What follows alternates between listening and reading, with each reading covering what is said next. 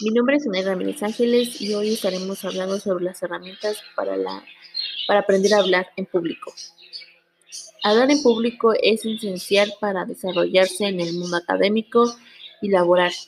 Es posible aprender la habilidad de hablar, adquirir el conocimiento y la aplicación de las técnicas.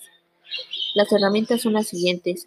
Uno, Cree en ti mismo. Aumenta el nivel de seguridad en uno mismo.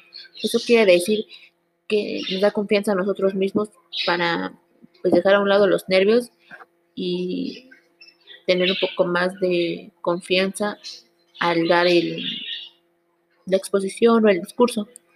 Dos, no juzgarte. Lo importante es lo que se va a transmitir, lo que se aporte al público, ya sea la información, la sensación, ahora sí que es la sensación de la que la audiencia se lleve de la ponencia.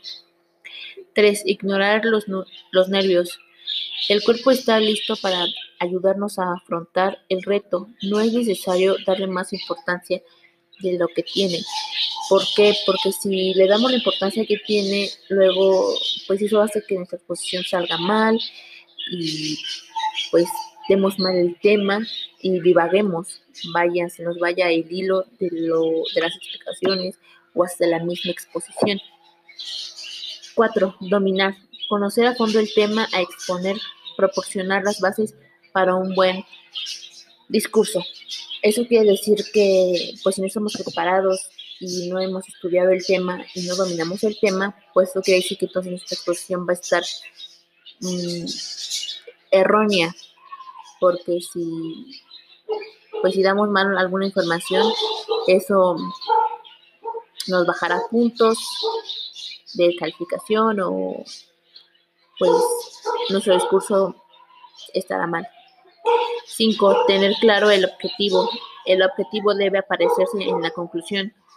6. Conocer a la audiencia sobre las características del público a que va dirigido la charla. Permitir adaptar tanto la información como la manera de dar. 7. Preparar el discurso. Es primordial preparar muy bien qué decir, cómo decirlo, es decir, planear como, como un guion con el esqueleto del discurso.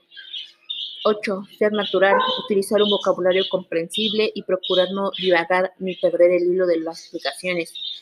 Hacer un correcto uso del, del silencio.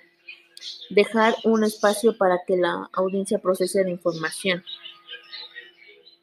10. Ser breve, tener un buen vocabulario, vocabulario claro, concreto, que dé justo al grano.